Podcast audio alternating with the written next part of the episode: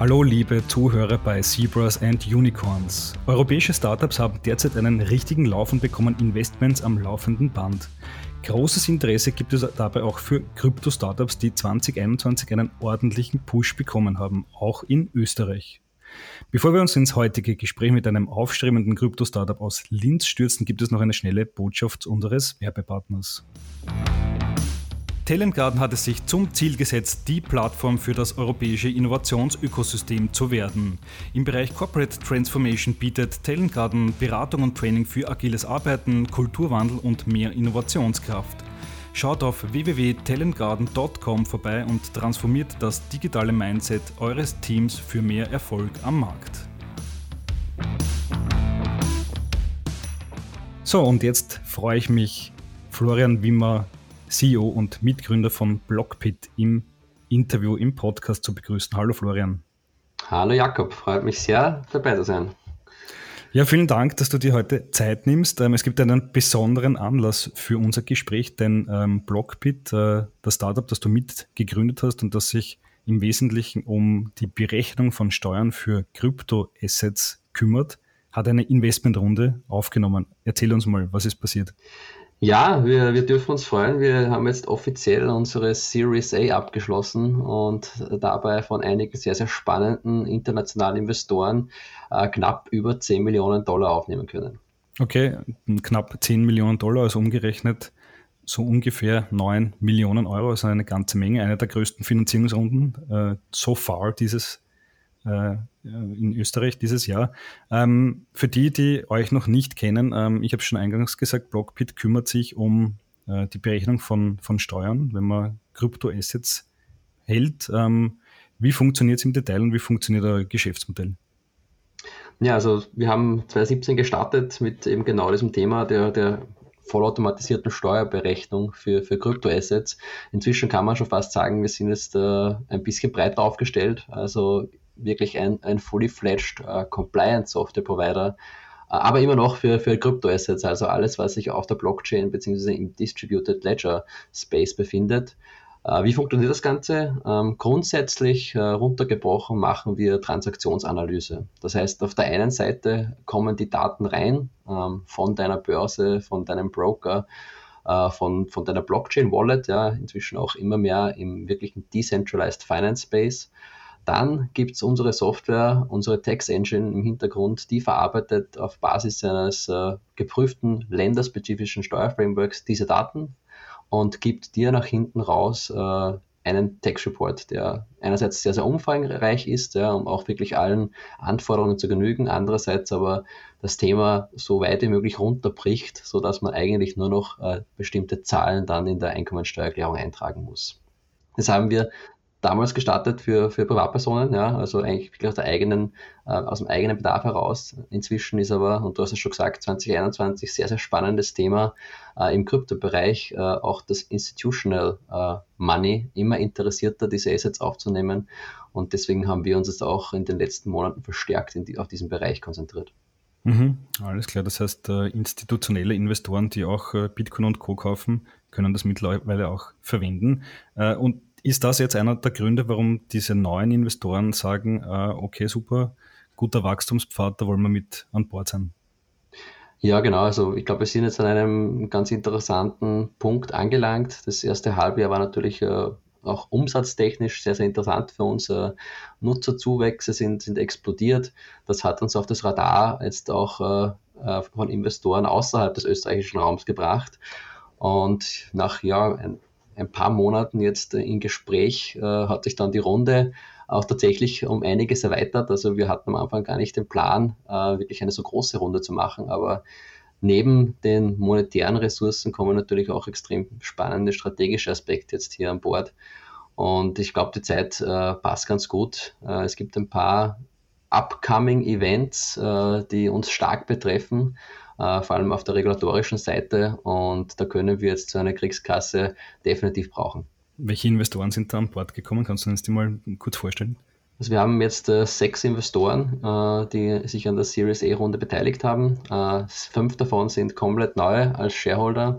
Einer davon ist der Bestandsinvestor EXF Alpha, der auch wieder mitgezogen ist in dieser Runde. Lead Investor in der Runde ist aber äh, Middle Game Ventures, ein Luxemburger Fonds, äh, auch gemanagt aus, aus den UK, wo auch äh, uns jetzt einer der, der Managing Partner im, im im Board äh, unterstützen wird. Dann haben wir noch Fabric Ventures dabei, ähm, sehr, sehr stark spezialisiert im, im Blockchain-Bereich, waren sehr früh dabei in, in vielen äh, Protokollen, äh, unter anderem auch Coinbase äh, Early Investor. Wir haben Tioga Capital, äh, auch ein europäischer Fintech-Investor mit Fokus auf Blockchain und Force Over Mass Capital, ähm, die sich generell schon mehrere Jahre im, im Fintech-Bereich aufhalten. Und dann noch ein bisschen von einer anderen, traditionelleren Seite Avalok Ventures, äh, ein Schweizer Core Banking Software Provider, wo wir jetzt auch sehen, dass das Thema äh, Crypto Assets jetzt vor kurzem auch deutsche Börse akquiriert hier äh, Ressourcen äh, immer mehr in den traditionellen Bereich einzieht. Und da haben wir natürlich durch Avalok und, und durch die bestehende Core Banking Software auch äh, super, super Zugänge. Ähm, du hast es auch gerade angesprochen, in naher Zukunft gibt es größere Events, die offenbar gut sind für euer Business. Was kommt denn da auf äh, uns zu? Ja, gerade im äh, EU-Bereich, was ja unser äh, Kernmarkt ist, unser Fokusmarkt ist, ähm, gibt es äh, diese sogenannte DRC8-Richtlinie, äh, eine Auskunftsrichtlinie für Finanzdienstleister. Äh, so wie in vielen äh, Bereichen werden jetzt Kryptoassets äh, einfach hinzugenommen. Das wir kennen die meisten Richtlinien schon aus dem Bankenwesen. Und diese werden jetzt erweitert auf die ganzen sogenannten Virtual Asset Service Provider, das heißt Payment Provider, Broker, Kryptobörsen im Bereich der Blockchain Assets. Und was heißt das für uns? Ähm, in im Groben zusammengefasst ist einfach eine Auskunftsverpflichtung für diese Asset Provider, ähm, dass sie personenbezogene Daten und Trading-Daten, Transaktionsdaten an die Behörden weiterleiten müssen, um eben Steuerhinterzieher äh, ausfindig zu machen.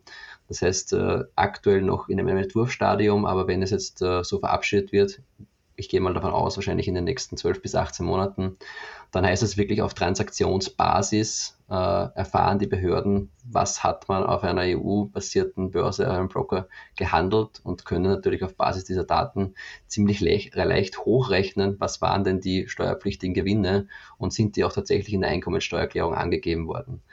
Äh, da haben wir dann das erste Mal äh, nebst der eigentlich eh schon sehr hohen Steuerehrlichkeit in, im europäischen Raum auch wirklich die Möglichkeit der vollautomatisierten Nachverfolgung für Behörden. Und das ist natürlich spannend, ja, äh, weil das natürlich den, die Nachfrage nach unserem Service dementsprechend auch stärken sollte. Mhm. Das heißt, in der Praxis bedeutet das ja dann, dass äh, Bitpanda, Coinbase und so weiter, die ja in, in der EU tätig sind, die müssen äh, an die, äh, ans Finanzamt melden, äh, wie viel Coins und Tokens der Herr Steinschaden zum Beispiel dieses Jahr gekauft und verkauft hat.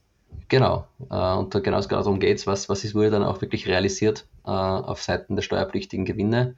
Und während natürlich äh, jetzt Leute nicht nur auf diesen Börsen handeln, sondern oftmals auch äh, habe ich halt ein Konto bei Bitpanda und bei Kraken und vielleicht auch noch bei Binance und vielleicht hier nicht alle die Daten ausliefern müssen, weil sie nicht alle in der EU sind, äh, ist es dann trotzdem einmal ein sage ich mal, ein Ansatzpunkt für die Behörden zu wissen, okay, der hat einmal Krypto und hat vielleicht sogar schon auf diesen Börsen steuerpflichtige Gewinne äh, eben erzielt. Und dann kommt die Nachfrage nach einer bitte kompletten Dokumentation aller Trading-Aktivitäten. Aber wie wird das den Usern schmecken? Äh, bis dato ist sind Krypto-Assets ja auch ein wenig verschrien als ein Weg, äh, Steuerhinterziehung zu begehen. Äh, wie siehst du das Thema? Ja, es ist eigentlich leider wieder so eine falsche Auffassung, genauso auch wieder bei der Geldwäsche-Thematik. Äh, eigentlich ist ja Blockchain ähm, die Lösung für das ganze Thema. Und grundsätzlich sollte ja jeder äh, trotzdem legal unterwegs sein wollen. Äh, nur wenn man jetzt Kryptoassets hält und eventuell hier Möglichkeiten gibt, äh, Informationen zu verschleiern, äh, sind wir deshalb alle noch keine Steuerhinterzieher, schon gar nicht mit Vorsatz. Und es ist einfach äh, ein Thema der Aufklärung es ist einfach auch ein Thema, wo auch der Staat in die Pflicht genommen werden muss, einfach aufzuklären, aber natürlich auch nachzuverfolgen, weil gerade diesen Graubereich und diese, diese, ich sag mal, diesen Ruf von Krypto, den gilt es ja eigentlich äh, auszubessern, damit wir eine Massenadaption äh, dieser neuen, wunderbaren Technologie überhaupt möglich machen. Und ihr seid in Österreich gestartet, äh, das, das weiß man ja, ähm, und habt dann letztes Jahr auch einen deutschen Mitbewerber, CryptoTax, übernommen oder einen großen Merger mit denen gemacht. Ähm, in welchen Ländern seid ihr jetzt überall schon tätig? Aktuell sind wir in sechs Ländern tätig. Äh, tätig heißt, äh, wir machen aktiven Go-to-Market und haben auch eine Big Four geprüfte Steuerengine. Grundsätzlich kann man unsere Software von jedem Land der Welt benutzen. Wenn man aber wirklich die länderspezifische Rechtssicherheit will, dann ist das aktuell in Österreich, Deutschland, der Schweiz, seit Mai auch Frankreich und Spanien und auch in den USA möglich. Und mit dem neuen Investment ist natürlich einer der, der ganz großen äh, Anwendungsgebiete für diese monetären Ressourcen die Expansion auf weitere Länder. Hm, in welche anderen Länder kann es noch gehen? Mir fällt jetzt ad hoc irgendwie Großbritannien natürlich ein, aber wo soll es äh, eurer Meinung nach hingehen? Grundsätzlich im ersten Schritt einmal äh, Europa. Ja, äh, ist ganz klar, die, die DRC-8-Richtlinie ist eben etwas, äh, das ein Event ist, auf das wir uns so gut wie möglich vorbereiten sollen. Das heißt, der EU-Raum, aber natürlich auch Großbritannien, äh, sehr, sehr spannende Märkte. Bis 2024 wollen wir auch wirklich jedes einzelne Land äh, in Europa abgedeckt haben und dann mal schauen, äh, wo sich der Markt auch hinbewegt. Ich finde Asien ganz, ganz spannend. Die USA lassen wir vorerst mal noch äh, in Ruhe. Es ist gerade jeder Euro und jede Stunde, die wir, die wir einsetzen und ins Produkt setzen, einfach im Heimatmarkt, um einiges äh, Ertragsbringer zu veranlagen. Okay.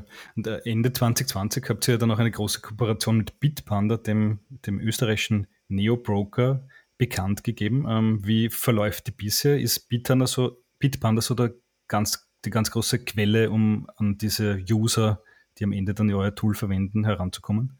Ja, natürlich. Also äh, wenn man eine Lösung dort präsentiert bekommt, wo eigentlich das Problem erst auftritt, nämlich da, wo ich äh, in Kryptoassets äh, kaufe und verkaufe oder trade, äh, dann habe ich da einfach einen Zugang mit einer sehr, sehr hohen Conversion. Das heißt, die Leute, die wir über so Partnerschaften mit auch Bitpanda erreichen, sind halt ganz klar die, die hundertprozentige Zielgruppe.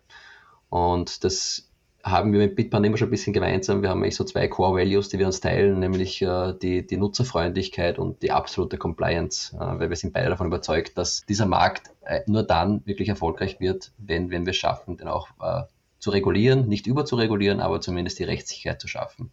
Und darum äh, ist Bitpanda auch einfach ein, ein idealer Partner für uns und, und sehr viele Bitpanda-Nutzer nutzen auch Blockbit und natürlich auch über die, die, die Schnittstellen und die enge Kooperation sind wir da immer ganz vorne dabei, äh, auch sofort, wenn Bitpanda irgendwelche neuen Features oder neue Assets rausbringt, die steuerliche Komponente abdecken zu können. Neben Bitpanda, welche anderen Partner gibt es noch? Wo gibt es noch so einen engen Draht äh, zu anderen Firmen? Ja, wir sind grundsätzlich mit, mit vielen äh, Brokern und Börsen ähm, im Kontakt. Äh, unter anderem auch Bitwaller oder ehemaliges Bitwaller aus Deutschland, jetzt heißen sie Nuri, ähm, sind Nutzer unserer Software. Wir haben Etoshi bzw. Atani in Spanien. Äh, grundsätzlich wollen wir äh, mit jedem kooperieren. Das ist das Tolle an unserem Businessmodell. Ähm, Compliance ist, ist für jeden Player, für jeden Infrastrukturprovider einfach ein Thema. Äh, und natürlich auch die Nachfrage aus der Kundenbasis ist jetzt im letzten Dreivierteljahr einfach auch sehr, sehr hoch geworden bei diesen Playern, weil die Leute natürlich jetzt wieder angefangen haben, sehr hohe Gewinne in diesem Bullmarkt zu erzielen und das Thema Regulatorik halt einfach immer, immer wichtiger wird. Das heißt, äh, das ist auch ein, ein, ein, ein großer Ansatzpunkt von uns, äh, hier bis zur Implementierung der DRC 8-Richtlinie einfach unser Partnerschaftsnetzwerk auszubauen, mit vielen zu kooperieren, um einfach dann eine umfassende Lösung anbieten zu können. Wo willst du oder wo wollen, will euer Team mit Blockpit hin? Ähm, Bitpanda ist ja eine, eine Riesenfirma mittlerweile. Ist es für euch dann irgendwann mal auch vorstellbar, dass man sich von so einem großen Player äh, kaufen lässt? Weil die müssten ja eigentlich großes Interesse haben, so ein Tool direkt bei sich zu integrieren, um sich unter anderem auch vom Mitbewerber abheben zu können. Ne, grundsätzlich ist das Schöne eben am Businessmodell, dass wir mit jedem können. Ja, äh, wenn man sich jetzt kaufen lässt, äh, färbt man sich natürlich ein. Ja, man ist dann eigentlich der Provider für einen Player im Space äh, und könnte aber natürlich auch der Provider für viele Player im Space sein. Wo sich die Reise hinentwickelt, das kann ich jetzt noch nicht sagen. Ja, das hängt immer davon ab, was sich tut. Ja, man muss alle Optionen offen halten. Grundsätzlich sehen wir aber noch sehr, sehr viel Potenzial, um jetzt über einen Exit nachzudenken. Hm, okay, also die Diskussion, die verschieben wir von anderes Mal.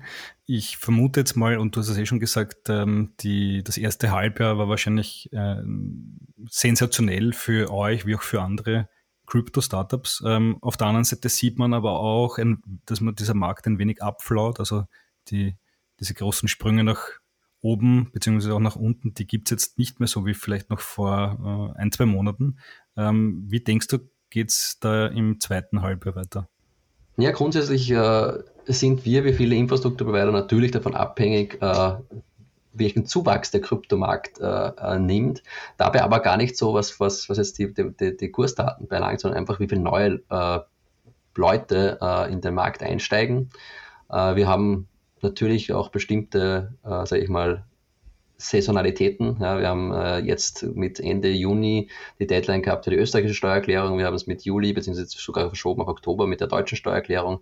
Das heißt, das sind bei uns immer so Key Values, die jetzt nicht nur vom Bull Market abhängen, sondern auch eben von diesen äh, Thematiken wie Steuerjahr, äh, ja, Optimierung gegen Ende hin des, des, Jahres.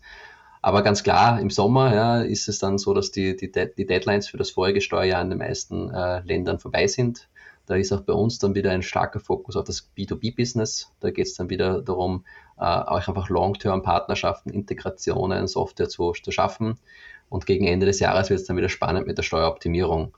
Äh, ganz klar, wenn der Markt oben geht und die Gewinne natürlich auch dementsprechend bei den Leuten kommen, äh, ist das Thema Steuer ein, ein wichtigeres. Aber grundsätzlich äh, geht es bei uns jetzt einmal darum, die Kunden, den Kunden eine Lösung zu bieten.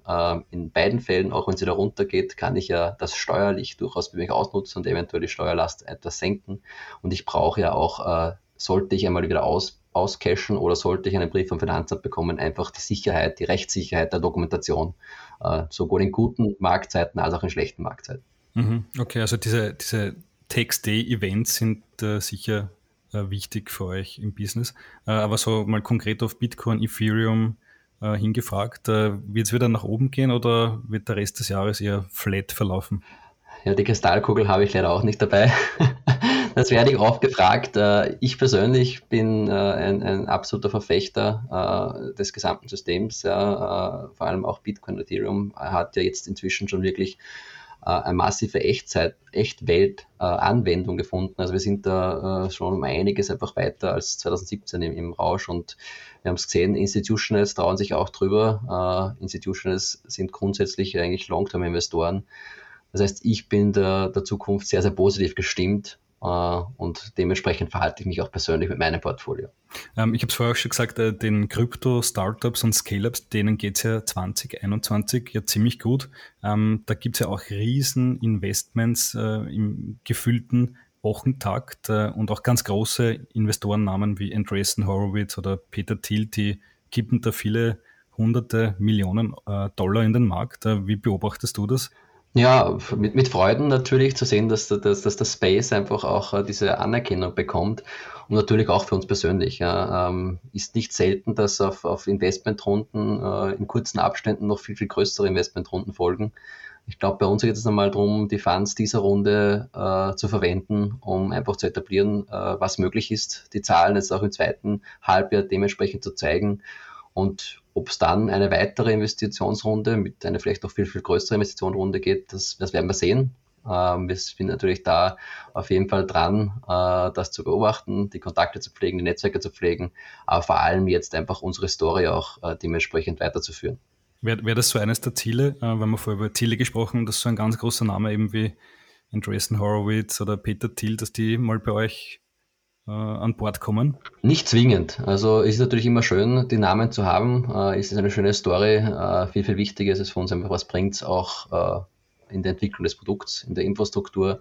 Wo, wo wollen wir rein? Äh, das sind natürlich jetzt äh, alles amerikanische Investoren, die du genannt hast. Die haben super Connections in Amerika. Wir haben jetzt trotzdem den, den Europa-Fokus. Ja, und ich glaube, da sind wir jetzt bei unserer aktuellen Runde mal sehr, sehr, sehr gut aufgestellt, was hier die, die Netzwerkeffekte anbelangt.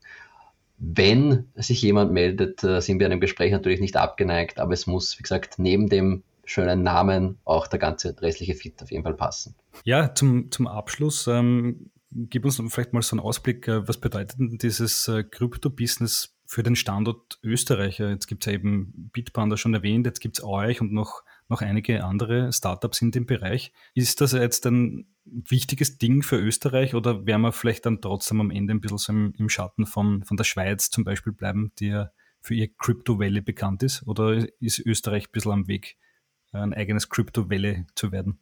Na, ich glaube, es gehören einfach beide Seiten dazu. Es, es gehören einerseits natürlich äh, die Unternehmen, die Startups, die Scale-Ups dazu, ähm, die jetzt das erste Mal seit langem die Chance haben, wirklich äh, zu wachsen und auch dementsprechend große Investitionsrunden zu machen, ohne äh, das Land wechseln zu müssen. Ja, die ganzen äh, früheren Unicorns haben sich leider sehr, sehr schnell mal nach Deutschland oder in, in die UK verzogen, wenn es uns um größere Runden gab.